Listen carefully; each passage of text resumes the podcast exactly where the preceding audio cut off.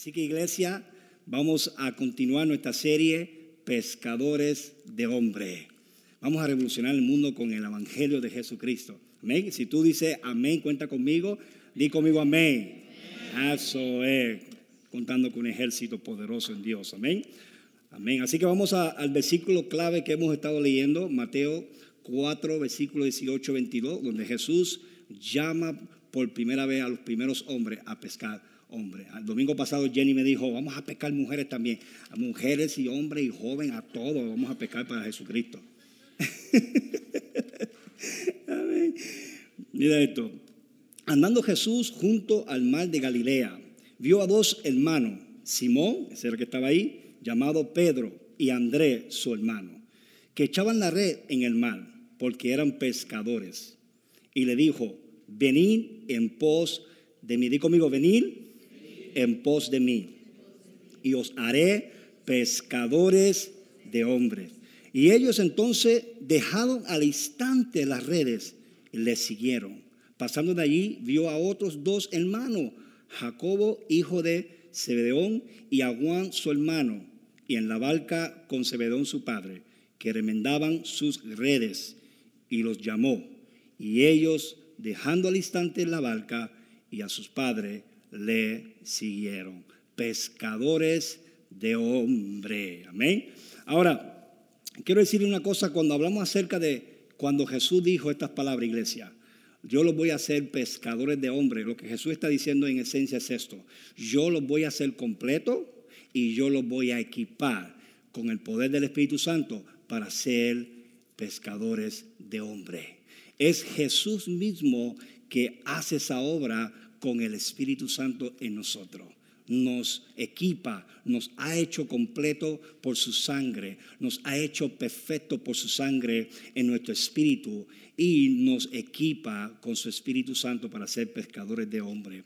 El domingo pasado, iglesia, hablamos acerca del llamado, así como Jesús llama a los primeros discípulos para ser pescadores de hombres, Jesús hace un llamamiento maravilloso a estos hombres a pescar al hombre, porque ellos eran pescadores de peces. Y ellos, ese era su negocio, eso es lo que ellos hacían, de eso ellos vivían, de eso ellos alimentaban su familia. Y vimos que el domingo pasado, que ellos estuvieron toda la noche pescando. Y qué frustrante es pescar y trabajar duro y no ver resultados. Ellos estuvieron toda la noche pescando, no tuvieron resultados, pero cuando se montó Jesús de Nazaret a su barca, algo cambió. Pero quiero decirte una cosa, cuando nosotros muchas veces estamos frustrados, estamos tratando de hacer todo, especialmente muchas veces queremos hacer, tratamos de hacer lo correcto, hacer mejores decisiones y muchas veces terminamos haciendo lo contrario, fallando, cometiendo errores y nos sentimos culpables. Pero cuando dejamos que Jesús intervenga, que su gracia intervenga, su perdón intervenga, su libertad intervenga, lo que hay es resultado divino. Amén. ¿Cuántos quieren resultado divino? Jesús entró a la barca y todo cambió. Y hace un milagro impresionante. Una cosa que dijimos es que Jesús le dijo a Pedro, tira las redes. Pero Pedrito solamente tiró la red. O sea que aún su obediencia no fue completa y con todo eso recibieron el milagro. ¿Por qué? Porque Jesús nos, está enseñando a nosotros a perfeccionarnos en la obediencia. Hay bendición en la obediencia, pero no todos empezamos con una obediencia completa. Pero la buena noticia es esta, es que el que te está llamando es gracia y verdad. El que te está llamando es gracia y verdad. Y nunca te va a descualificar, nunca te va a decir, esto no es para ti, te voy a descualificar, te voy a sacar. No, Él siempre tiene abundancia y gracia para poder levantarte, fortalecerte y equiparte. ¿Por qué? Porque Él te ha llamado y Él te equipa. Como dice un refrán, eh, lo hicimos en Puerto Rico, pero no sé si otros países también lo, usan en, en latinoamericano, pero el que invita, paga. Entonces Jesús invita a estos hombres comunes, así como tú y yo. Gente imperfecta, gente con pecado, gente con errores, con, con falla, gente que, que, que... Y Jesús los invita, los llama. ¿Por qué? Porque Él invita, Él paga. Él es que va a invitar, va a pagar. Él va a hacer la obra en tu vida. Y hablamos acerca del de, eh, equipamiento del Espíritu Santo para poder cumplir nuestro llamamiento tú tienes el Espíritu Santo. Y una cosa que dije, era esto, que en el Viejo Testamento el Espíritu Santo venía sobre ciertas personas y venía y se iba. En el Nuevo Testamento, gracias a la sangre de Jesucristo, que quita el pecado del mundo, el Espíritu Santo eh, viene a toda carne, dice la Biblia, y mora en nosotros. Es un mejor pacto, con mejores promesas y un mejor ministerio. Entonces muchas veces miramos a estos hombres en la Biblia, Sansón, Moisés, y ellos están arriba como testigos de la nube de testigos que dice Hebreo. Ellos están esperando que usted, iglesia vida, usted hermano, hermano, continúe la carrera de tu llamado aquí en la tierra. Porque usted, escucha, escucha esto iglesia, ustedes es la continuación del ministerio de Jesús aquí en la tierra. Tú estás continuando la obra y el ministerio de Jesús aquí en la tierra. Qué privilegio, qué honor. Pero muchas veces nosotros, como humanamente, a mí me ha pasado muchas veces y todavía lucho con eso, descualificación, nos sentimos descualificados, yo no puedo hacerlo bien, yo no sé hablar muy bien, yo no sé comunicar bien, yo no sé hacer esto muy bien, ¿por, qué no llamas a qué? ¿Por qué no llamas a él, a ella? Ella lo puede hacer mejor. Y no sabiendo que el que te llamó, el que, invitó es que paga. Si Él te puso en tu corazón hacer algo, es porque Él te ha provisto lo que necesita para hacerlo. Y una de las señales para saber que Dios te llamó a hacer una cosa es que vas a sentir inseguridad de que no puedes hacerlo. Todos los hombres que Dios llamó sintieron inseguros. Moisés, en una salsa al diente, un encuentro sobrenatural, Dios le dice, ve y liberta a mi pueblo. Y dice, yo, yo, yo, yo, yo no sé hablar. Mi hermano, mi hermano no puede ser mejor. Y Dios dice, ¿acaso yo no creé la boca? ¿Mm? A ti que te voy a escoger para que seas libertador. ¿Para qué? Para que la gloria se la lleve solo Dios. Eh, eh, eh, eso se trata. Dios escoge gente débiles, gente incapaz. ¿Por qué? Porque toda la gloria se la va a llevar Él. Aleluya. Yo tengo un séptimo grado. Yo nunca estudié comunicación en la escuela. Cada vez que llegaba a esa parte yo estaba afuera fumando moto. Pero Dios me llamó a predicar. Es su gracia que lo hace, es su gracia que me ha equipado para hacerlo. Y todavía seguimos creciendo. Y hay mucha gente que lo hace mejor que yo, que sabe más que yo. Pero no se trata aquí cuánto sabes o, si lo puedes hacer. Se trata es Dios te llamó a hacerlo. Si Dios te lo llamó a hacerlo, Él va a pagar. Si Él invita, Él paga. Así que, así que si cuando está agarrando el menú, el menú busca, busca el lugar donde los precios son altos, busca un steak, busca la comida cara que vale 30 pesos, aleluya, porque si él invitó, él va a pagar, él tiene la billetera, él tiene el dinero, aleluya. Ahí está buscando ahí un precio de 5 pesos.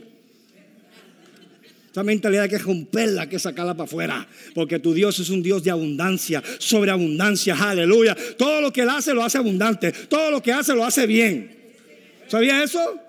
Alguien dice, oye, ¿por qué, ¿por qué Jesús convirtió el agua en vino y hizo el mejor vino? Porque eso es lo único que el cielo hace, hace lo mejor.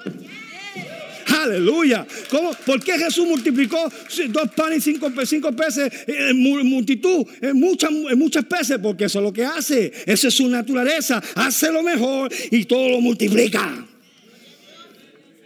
Cuando tú pones tu vida en los brazos de Jesús, en las manos de Jesús, tu vida es multiplicada y sacia a mucha gente. Tú no sabes qué impactante tu vida puede ser cuando tú dices sí al Señor. Tú dices sí y obedece a su llamado. Tú sabes la gente que tú vas a venir y transformar. Pero el enemigo sabe eso. Y el enemigo tiene miedo, tiene terror el infierno. ¿Por qué? Porque Dios ha escogido gente común, gente débil, así como David, así como Daniel, así como Moisés. Te ha escogido a ti por este tiempo. Aleluya. Todo eso estaba gratis, eso no estaba en el mensaje. El Espíritu Santo te ama tanto. Mm. Así que eso es lo que se trata de eso. Mira lo que dice primera de Corintios 12 al 26 en la versión Dios habla hoy.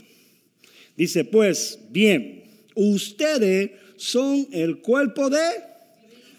Di conmigo, yo soy el cuerpo de Cristo. Y cada uno de ustedes es un miembro con su función particular. Me encanta cómo Pablo usa esta foto de un cuerpo comparando la iglesia, el cuerpo de Cristo. Mira, mira lo que nos dice. Aquí tuvo un poquito de profundidad. Para aquellos que tienen hambre, aquellos que están un poco profundo, aquí esto es para ti. Tú, si tú estás empezando, no te preocupes, duérmete. Ahí yo te doy leche. Pero aquí está para lo, profundo, lo que le gusta la profundidad. La palabra, mira lo que Pablo nos dice. Pablo nos dice, ustedes son cuerpo de Jesús. Jesús no es escrito, sí, es escrito, pero, pero la palabra, ¿por qué Pablo usa la palabra Cristo? Porque la palabra Cristo significa ungido. Significa que la misma unción que estaba sobre Jesús para cumplir el llamado de su Padre, esa misma unción está en su cuerpo. Uh, está en ti. Si tú eres miembro, eres hijo de Dios, eres hija de Dios, usted es cuerpo de Cristo, cuerpo del ungido. Aleluya. Aleluya, aunque eres un dedo, aunque eres una oreja, aunque eres una nariz, aunque eres dedo, pierna, aunque eres un riñón, aunque eres las partes donde no se ven. ¿Ah? Porque a lo mejor usted, usted ve a nosotros aquí, el pastor Jesse, usted ve a mi esposa y las personas que militan arriba, que a hermana que tienen un don lindo para hacer eso. Usted nos ve aquí como nariz, como mano, pero ¿sabe algo? Que los, las partes más importantes son las que no se ven. El corazón, tú no ves mi corazón. Usted no ve mi cerebro, aunque muchas veces usted piensa que yo perdí el cerebro, pero aquí está todavía el cerebro. que aunque tú no has visto el cerebro, ahí está funcionando el cerebro. ¿Mm? Entonces las partes que tú no ves son las partes que están haciendo mover el reino de Dios. Aleluya. Gracias, José. Llevo a comer. Entonces el punto aquí, Pablo, es que todos nosotros somos el cuerpo de Cristo, estamos ungidos, hermano, somos las manos de Jesús, somos las piernas de Jesús, somos la voz de Jesús, somos los ojos de Jesús, hermano. La iglesia no es este lugar que estuve aquí, esto es una iglesia, esto es un edificio donde se reúne la iglesia. La iglesia eres tú. Dígame, yo soy la iglesia. En otras palabras, cuando tú estás en el trabajo, estás en el colegio, estás en la escuela, estás con los vecinos, estás, pasando un buen tiempo jugando eh, lo que sea, un deporte, lo que sea, uh, ahí mismo está la iglesia en función. Ahí está el cuerpo de Cristo, el cuerpo ungido con una unción para hacer una función eh, específica. Y Pablo dice, cada uno de nosotros es, una parte, es una parte importante. Nadie es mejor que otro. El pastor no es mejor que, que usted. Yo, no, yo solamente soy parte del cuerpo, hago una función. Y una, una ilustración que trajo el, pastor Samuel que estaba predicando el domingo pasado era, no sé que tú tienes experiencia, que ha estado mucho tiempo en el toile. Y cuando se levanta de momento siente que su pie, ¿qué? Se dormició, se durmió. ¿Ah? ah entonces, no levante la mano, levante la mano. Yo la levanto las dos porque yo hago eso mucho. Ahí es donde Dios me da los mensajes para ti. Ahí es donde Dios me habla muchas veces.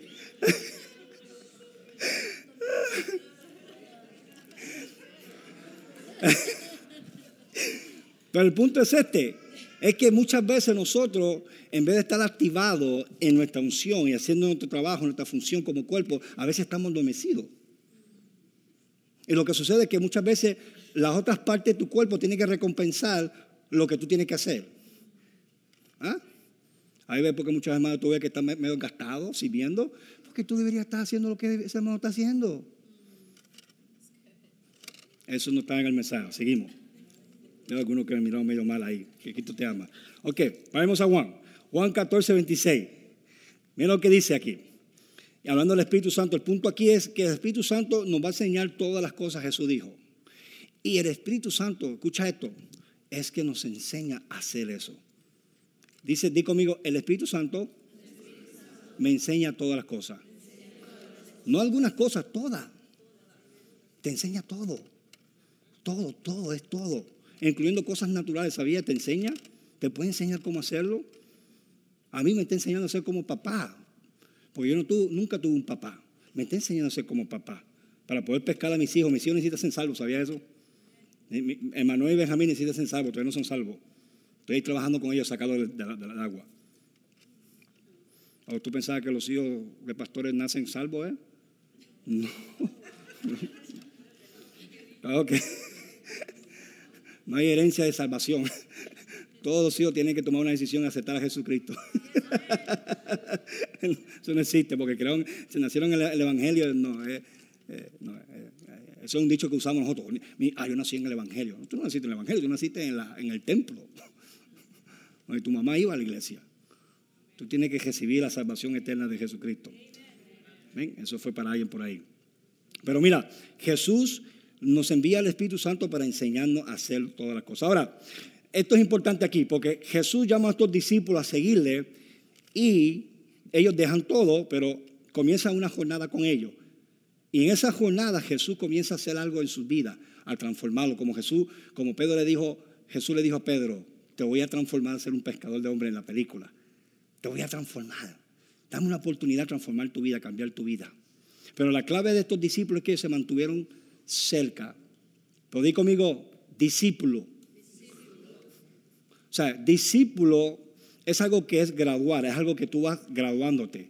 O sea, todos vamos diferentes niveles de crecimiento espiritual en Cristo Jesús. Y, tenemos que entender que la palabra discípulo en el lenguaje griego significa literalmente un alumno o alguien que aprende. Por eso que Jesús nos envió al Espíritu Santo, el Consolador, para que nos enseñe todas las cosas. Y tenemos que estar siempre eh, pendiente y, siempre dispuesto para aprender lo que el Espíritu Santo nos quiere enseñar en ese momento. Y cuando se trata acerca de pescar hombres, yo me acuerdo cuando yo comencé, yo comencé a aceptar a Jesucristo, yo tenía, le dije el domingo pasado, yo, era nato, yo era nato, ya evangelista, yo, yo el otro día ya estaba yo repartiendo tratado, hablando a la gente de Jesús, pero todavía era inmaduro. Y, muchas veces lo que pasó fue que en, mi casa yo comencé a atacar a, mi familia, comencé a usar la palabra, pero los atacaba. Y era inmaduro, pero el Señor comenzó enseñándome. Y, comenzaba a atacar sus religiones. No, que eso está mal, abuelita. Mi prima, eso está mal. Por poco me botan de mi casa. Me dijeron, mira, bótalo, se vayan para la casa del pastor a vivir. O para la iglesia. Y yo pensaba que era el enemigo, se estaba levantando. Pero realmente era yo. Estaba presentando el evangelio de una manera que no era. Y el domingo que viene le voy a enseñar cómo hacerlo. Pero el punto que quiero es que usted sepa que yo, cuando comencé con el Señor, yo, yo, yo era bien fuerte con las personas. Y es que tenía una pasión, quería que la gente experimentara lo que yo había recibido. Y quería meterme por dentro. Y lo que hacía es que lo, lo mandaba al infierno si no aceptaban a Jesús. Y eso está mal, eso está mal. Siempre estaba atacando o señalando sus pecados o sus errores. Y la gente lo que hacía es que cuando me veían a mí caminar por ahí, se levantaban literalmente. Habían jóvenes, literalmente. Cuando me veían de lejito viendo, dicen, oh, ahí viene Dani. Y se levantaban y se iban. Bien profesional. Se levantaban así, oh, sí, que estoy para acá, sí, sí, sí, sí, sí. Y bueno, parece que se encontraron en otra esquina y seguían por ahí jangueando. Por ahí venía yo, con la metralleta del evangelio. ¡Ah, ta, ta, ta, Cristo te ama! ¡Oh, vaya a la iglesia! ¡Ah! Y así llegaba casi mi abuelita. Y mi abuelita me dice, ah, no me toque mi religión porque te voy a botar de casa. Dice, bueno, votaste cuando estaba en droga, ahora vamos a votar porque está con tu religión. Tuvo misericordia de mí cuando estaba en la droga y ahora que estoy en Cristo, pero estoy atacando su religión. Oh, ahí no se te meta con eso. Pero el punto es este, que yo, era, comencé a seguir a Jesús. Estaba yo creciendo, ¿verdad? Aprendiendo. Y yo me acuerdo de una ocasión que el Señor me dijo estas palabras. El Espíritu Santo me enseñó esto. Me dijo, no le prediques a ellos. Eh, eh, tú eres, tú eres, su, tú eres su testimonio. Tu testimonio es la predicación que ellos van a escuchar. Ellos saben que tú tuviste la droga muchos años y fuiste transformado radicalmente. Entonces, usted no le predique, no le hable de Jesús, no le hable. Tu testimonio le va a hablar. Y así ha sido, gracias a Dios por su misericordia. Pero fue el Espíritu Santo que me enseñó y en esa jornada comenzamos a aprender a cómo hacerlo. Ahora vamos a, vamos a aterrizar el avión aquí, ¿ok? Vamos a utilizar. Algunos se están riendo porque dicen, así soy yo. Eso que no te preocupes, yo también era así. Queremos una pasión, queremos, queremos que la gente reciba el mensaje, queremos que la gente sea salvo, pero tenemos que dejar que el Señor nos enseñe cómo hacerlo. Porque muchas veces escucha esto, aún, aún, aún, aún, aunque tú digas lo correcto, lo digas bien, con amor, pero a veces también tenemos que saber la temporada, cuándo decir, cuándo hablar. You know, o sea, a veces es el tiempo y, muchas veces queremos, queremos hablar, hablar, hablar, eh, eh, pero tenemos que dejar que el Señor nos guíe, el Espíritu Santo nos va a enseñar cómo hacerlo. ¿Me explico? Me explico, porque, porque, Jesús le dijo a los discípulos, vayan y predicar el Evangelio a toda, a toda criatura. Le dio un mandato a hacerlo. Pero aquí vemos a Pablo tratando de predicar en una ciudad y el Espíritu Santo lo impide ir a la ciudad a predicar. Y aquí está Pablo, me imagino, y dice, ah, espérate, espérate. Jesús nos dijo, vaya a todos lugares. Yo estoy apasionado. Yo, fui transformado, cambiado. Quiero, quiero ir a toda la ciudad a predicar el Evangelio. Y el Espíritu Santo dice, no, no vayas aquí todavía. Y después tuvo una visión y dijo, un hombre de Macedonia, pasa acá a Macedonia, ayúdanos. Y entonces Pablo fue hacia Macedonia y hubo un avivamiento en Macedonia. ¿Ves? El lugar ese todavía no estaba preparado. Entonces tenemos que dejar que el Señor nos guíe, nos enseñe a cómo hacerlo. Porque el Espíritu Santo conoce perfectamente la temporada, perfectamente. Por eso que el Señor nos enseña a hacerlo. Ahora, algo aquí que es la clave y es esto, es que la transformación de ser un pescador de hombre eh, va a estar estando cerca de Cristo, estando cerca de Él, cerca de Él. Y va a suceder tres cosas que sucede cuando comenzamos a, estar cerca de Él, tener comunión con Él, aprender de Él. Él nos va a transformar en tres para poder hacer esos pescadores de hombre que Dios nos ha llamado a de una forma muy especial.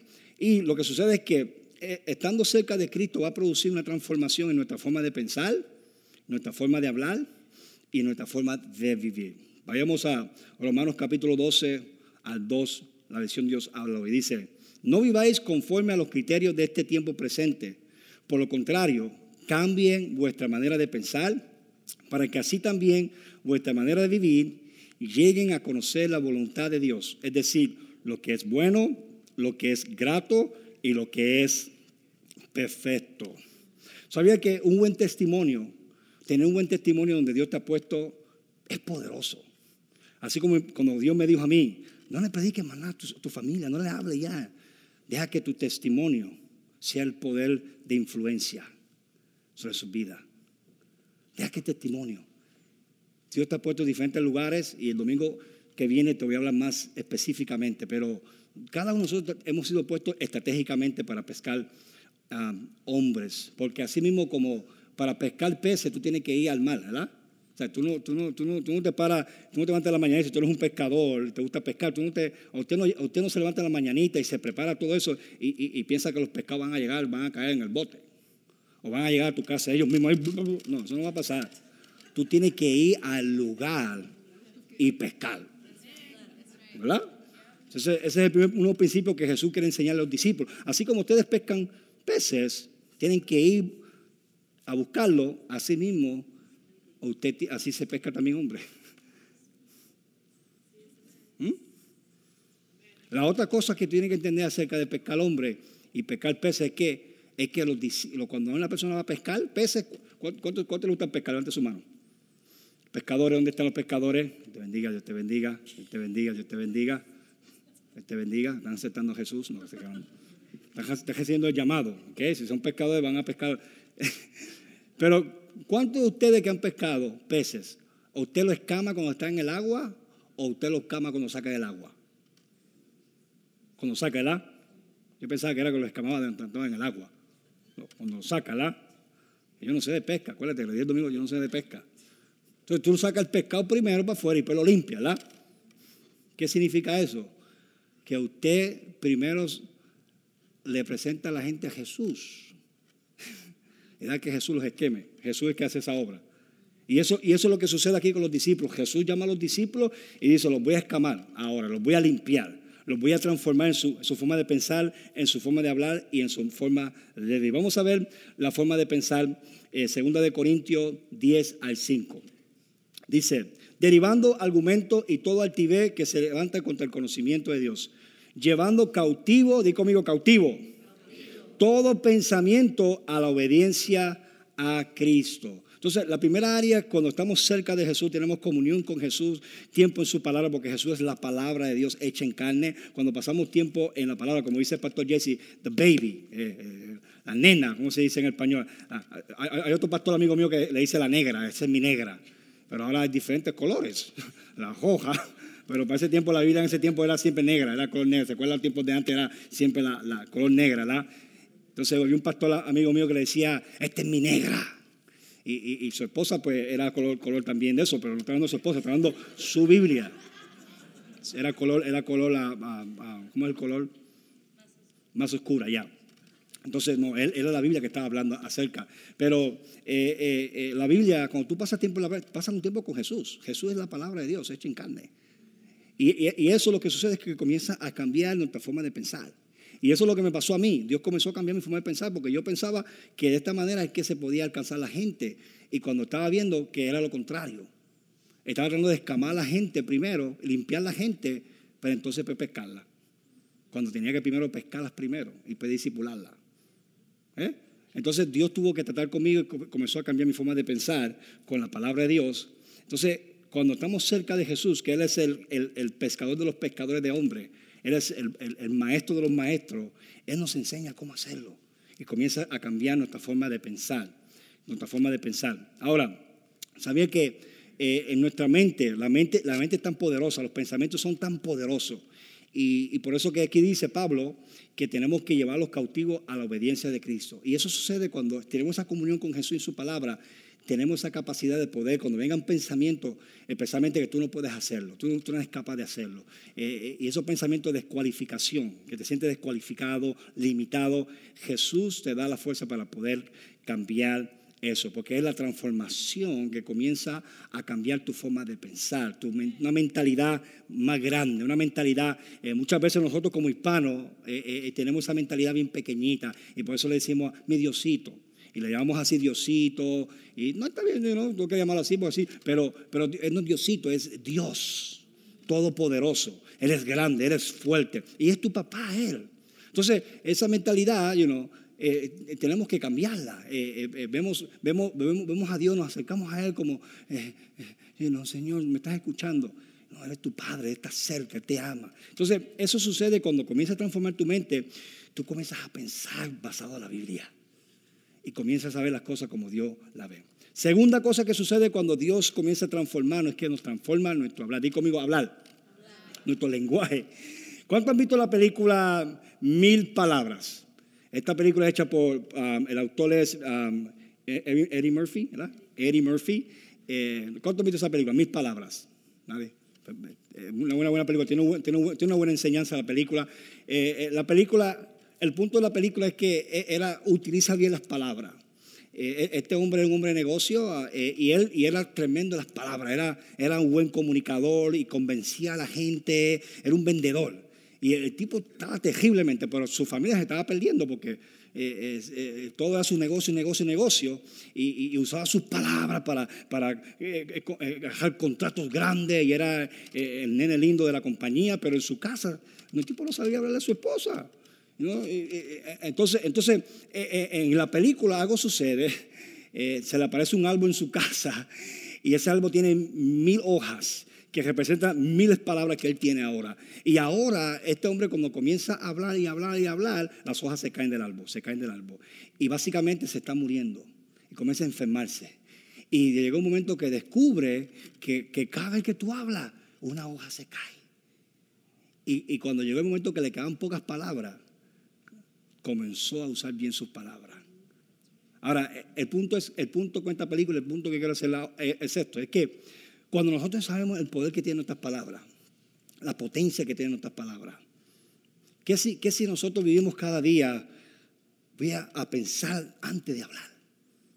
Antes de decir algo que sé que va, puede causar algo, y no somos perfectos, claro, no somos perfectos. Eh, empezando conmigo, yo cometo mis errores, yo, aquí no estoy hablando de perfección, pero estoy, hablando a conciencia. Imagínate que si tú tuvieras cada día cinco palabras. Y esas cinco palabras que si se las, habla, ya... Entonces vas, a usar esas palabras, ¿verdad? Con, con sabiduría. Vas a pensar qué vas a decir. Y eso se trata de esta película. Pero el punto con esto es que eso es lo que Pablo dice en Colosenses, básicamente. Colosenses eh, no lo vamos a morir, claro, pero Colosenses 4, 6 dice estas palabras. Sea vuestras palabras siempre con, con gracia sazonada con sal, para que sepa cómo debes responder a cada uno. Unas palabras, Dios quiere que nuestras palabras sean llenas de gracia, palabras sazonadas. Y eso sucede en la transformación, eso es Dios que lo va a transformar, Él lo va a hacer. Él va a transformarte, Él va, a cambiar tu forma de, no solamente de pensar, sino también de hablar. Y tus palabras siempre van a ser palabras de gracia. ¿Sabe qué significa palabra de gracia? Palabra de gracia significa favor inmerecido. Significa gracia. Significa que hay veces que yo quiero decirle algo a mi esposa, que ella merece que escuche eso. Pero ¿sabe algo? Es por gracia. Tengo que darle palabras de gracia. Y lo mismo que ella muchas veces, ella quiere decirme unas cosas. Pero ella debe, debe saber, yo tengo que darle palabras de gracia a mi esposo. Tengo que darle palabras que, aunque él merece que le diga esto, pero le voy a la palabra y la, que no merece. Y lo que sucede es que eso empodera, porque lo, que hace la gracia de Dios te empodera a poder sobrepasar eso. Entonces, cuando tú le das gracia a una persona, palabra de gracia, lo que tú estás haciendo, tú estás empoderando a esa persona. Y eso por eso que Pablo entendió eso y dijo que vuestras palabras siempre, digo siempre, no, no algunas veces, siempre, siempre, dale palabras de gracia a las personas, palabras inmerecidas. Y tú vas a ver cómo, cómo la gente comienza a ser influenciado con la sal del cielo y puedes responder correctamente. Entonces, eso sucede cuando Dios comienza a transformarnos, nos transforma nuestra forma de pensar, comenzamos a pensar basado a Dios y comenzamos a hablar como Jesús hablaba. En esencia, esta transformación te va a hacer ser más como Jesús. Es, vas a pensar como Jesús piensa, vas a hablar como Jesús habla y número tres, vas a vivir como Jesús vivía. Eso es lo que hace la transformación del Espíritu Santo. Segunda de Corintios 5 al 19. Dice, de modo que si alguno está en Cristo, nueva criatura es. Las cosas viejas pasaron y aquí todas son hechas nuevas. Qué bendición. Sabía que cuando tú viniste a Cristo, tú fuiste hecho nuevo. Esto es, una promesa para personas que han recibido a Cristo como Señor y Salvador. Ha sido hecho nuevo. Todas las cosas viejas pasaron y todas son hechas nuevas. Esa es tu identidad, iglesia. Esa es tu identidad. Es que tú eres nueva creación. No, pero tú no sabes, pastor, lo que yo hice. Si aceptaste a Jesús, la sangre de Jesús te limpia, te hace nueva criatura. O sea, no, no, Dios no modifica, Dios hace nuevo. O sea, eh, eh, eh, la gente van a lugares para modificar su conducta, que están luchando con, con, alcohol, con, muchas cosas que están luchando y van a lugares que son buenos, hacen lo, posible, pero lidian, lidian con, conducta, pero Dios transforma el corazón. Y cuando el corazón es transformado, todo comienza a transformarse. Entonces Dios, Dios está detrás de corazones, no de conducta correcta. Porque la verdad es que tú y yo nunca vamos a llegar a una perfección de conducta. Pero si hemos, tenemos a Jesús, hemos sido hechos perfectos en espíritu. Eso dice la Biblia en hebreo, que la sangre de Jesús nos ha hecho perfecto. Y ahí perfecto es, nos ha hecho completo en nuestro espíritu. Y esa es tu identidad.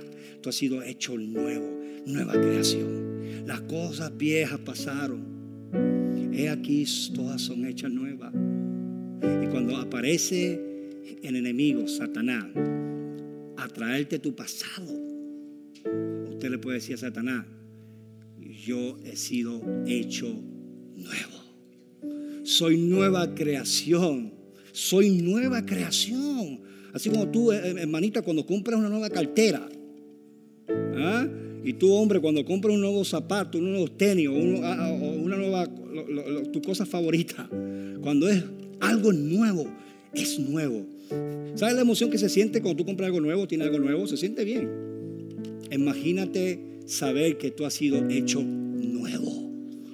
Es una, es una emoción eterna, es algo poderoso, porque la cosa nueva que compraste, a los par de días se te va la fiebre. Me acuerdo cuando yo quería el iPad, quería el iPad, el iPad. Y después cuando ahora el iPad ahora es... Mira, está todo crachado. Benjamín lo usa, Emanuel lo usa. Pero primero dice, no, no, no me toque mi cosa. Nuevo. El, el olor, nuevo. Pero un par de días se va la fiebre. Ahora quiere algo nuevo más. Y, eso en esencia, en esencia Dios lo hizo así porque, ¿por qué? Porque Dios nos quiere conectar a un, algo más mayor. Y es que tú y yo hemos sido hechos nuevo. Nuevo. Digo yo soy nuevo. Yo soy nuevo. Yo soy nuevo. Aleluya. Aleluya. Aleluya. Iglesia, vamos, vamos a hacer esta confesión de fe. Digo conmigo, Señor Jesús, gracias porque tu sangre me ha hecho nuevo. Soy perdonado, justificado, altamente favorecido, profundamente amado y grandemente bendecido. Ninguna alma forjada contra mí va a prosperar. Yo soy un pescador de hombre y Dios me ha escogido para este tiempo para revolucionar el mundo con la gracia de Jesucristo. Aleluya. Hay un aplauso fuerte a esa declaración. Si tú estás aquí y todavía tú no conoces a Jesús como Señor y Salvador de tu vida, si todavía hay un, hay, hay un vacío en tu corazón y tú vives una vida constantemente frustrada, así como Pedro que pescó toda la noche y no pescó nada. A lo mejor tú te encuentras de esa situación en tu vida, un vacío. Yo quiero decirte que Jesucristo pagó un precio en la cruz del Calvario y que su sangre es poderoso para perdonar todos tus pecados. No hay ningún pecado que no puede perdonar. No hay nada grande que tú has hecho mal que la gracia no puede borrar, que la gracia no puede libertar. Si tú estás aquí y tú dices, yo quiero rendir mi vida a Jesús, este es el momento para poder recibir esa nueva creación, esa nueva vida. Levanta tu mano y dice, yo quiero a Jesús, yo quiero esa nueva creación. Levanta tu mano, levanta tu mano. Iglesia en comunidad, Dios te bendiga. Aleluya, yo quiero a Jesús, yo quiero esta nueva creación. Yo quiero esta nueva creación, yo quiero ser perdonado de todos mis pecados. La sangre de Jesús está aquí para hacer eso. Aleluya, aleluya, aleluya. Te adoramos, Jesús. Ok, iglesia, pon tu mano en tu corazón. Esa persona que levantó su mano, repite conmigo juntamente como familia. Di conmigo, Señor Jesús, gracias por pagar el precio en aquella cruz. Gracias por perdonarme todos mis pecados y darme una nueva vida. Yo creo que Jesús es Dios y que fue a la cruz, murió y resucitó al tercer día. Y yo he sido hecho la justicia de Dios Gracias por Jesucristo. En el nombre de Jesús. Amén, amén. Dame un aplauso fuerte al Señor.